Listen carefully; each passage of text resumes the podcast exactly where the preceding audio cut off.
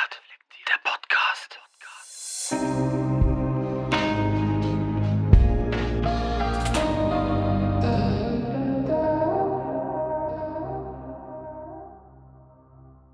Mutter sein ist auch ein Job.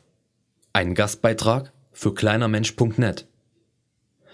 An welche Berufe denken wir, wenn es um gesellschaftlich wichtige und oder anerkannte Berufe geht? Ingenieur, Banker, Polizist, Rechtsanwalt und so weiter. Denkt man bei diesen Berufen an Frauen? Wohl eher weniger. Man kann, denke ich, bei diesen Beispielen behaupten, dass es sich um eher männerdominierte Berufsgruppen handelt. Zugegeben, Ingenieure verrichten wichtige Arbeit, Polizisten ebenso, und Rechtsanwälte werden in unserer mit Regeln und Paragraphen durchtränkten Welt auch gebraucht. Banker? Naja, anderes Thema.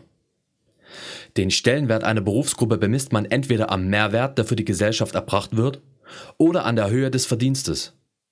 Mit Sicherheit fallen jedem einige Berufe ein, in denen man einen Haufen Geld verdient, wodurch der Beruf sehr anerkannt ist, der gesellschaftliche Mehrwert aber gegen Null geht.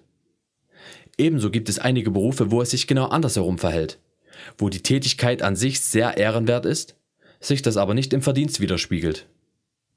Dann gibt es da aber noch einen Job, der eigentlich nahezu über allem stehen müsste. Ein Job, der alles andere als Männer dominiert ist, denn er betrifft ausschließlich Frauen. Ich spreche vom Muttersein. Aufgrund der Tatsache, dass Mütter aber unentgeltlich arbeiten, wird diese Arbeit nicht als solche anerkannt. Der Dienst für die Gesellschaft, der von unmessbarem Wert ist und weit über die übliche 40-Stunden-Woche hinausgeht, wird kaum gesehen. Ein Fulltime-Job, der Grundlage für nahezu alles in unserem Leben ist, aber Stück für Stück entwertet wird.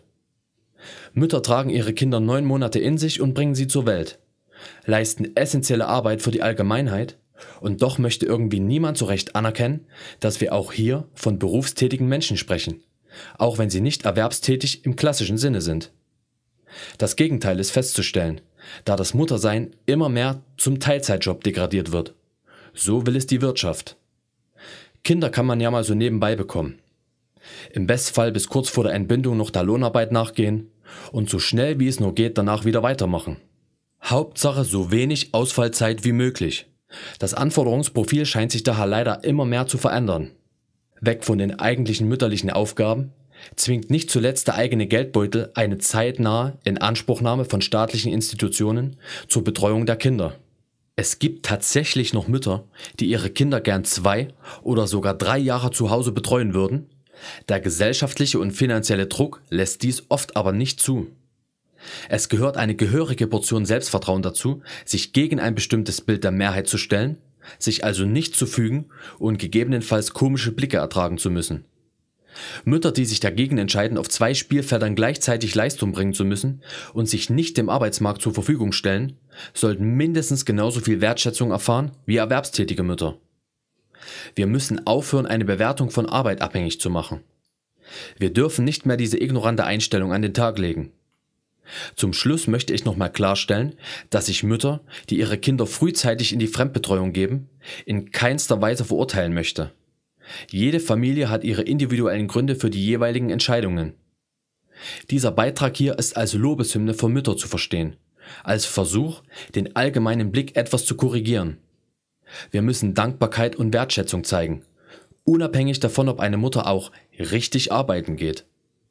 Es ist in meinen Augen vollkommen in Ordnung, ja besser gesagt finde ich es sogar großartig, wenn man sich ausschließlich auf die Zeit mit dem Kind konzentrieren möchte. Es ist wünschenswert und schon längst überfällig, dass sich auch eine aktive und wirkungsmächtige Lobby herauskristallisiert, die sich mit Nachdruck für Mütter und deren Interessen einsetzt. Ungeachtet dessen besagen wissenschaftliche Erkenntnisse, dass außerfamiliäre Betreuung von Kleinkindern unter 18 Monaten nicht empfehlenswert ist. Wir ignorieren gesellschaftlich also sowohl die Interessen der Mütter als auch die grundlegenden Bedürfnisse der Kinder. Das Resultat ist die Welt, in der wir leben und wer mag bei dieser schon behaupten, dass alles super ist? Mütter leisten wertvolle Bindungs- und Bildungsarbeit. Dem sollten wir nicht länger am Wege stehen.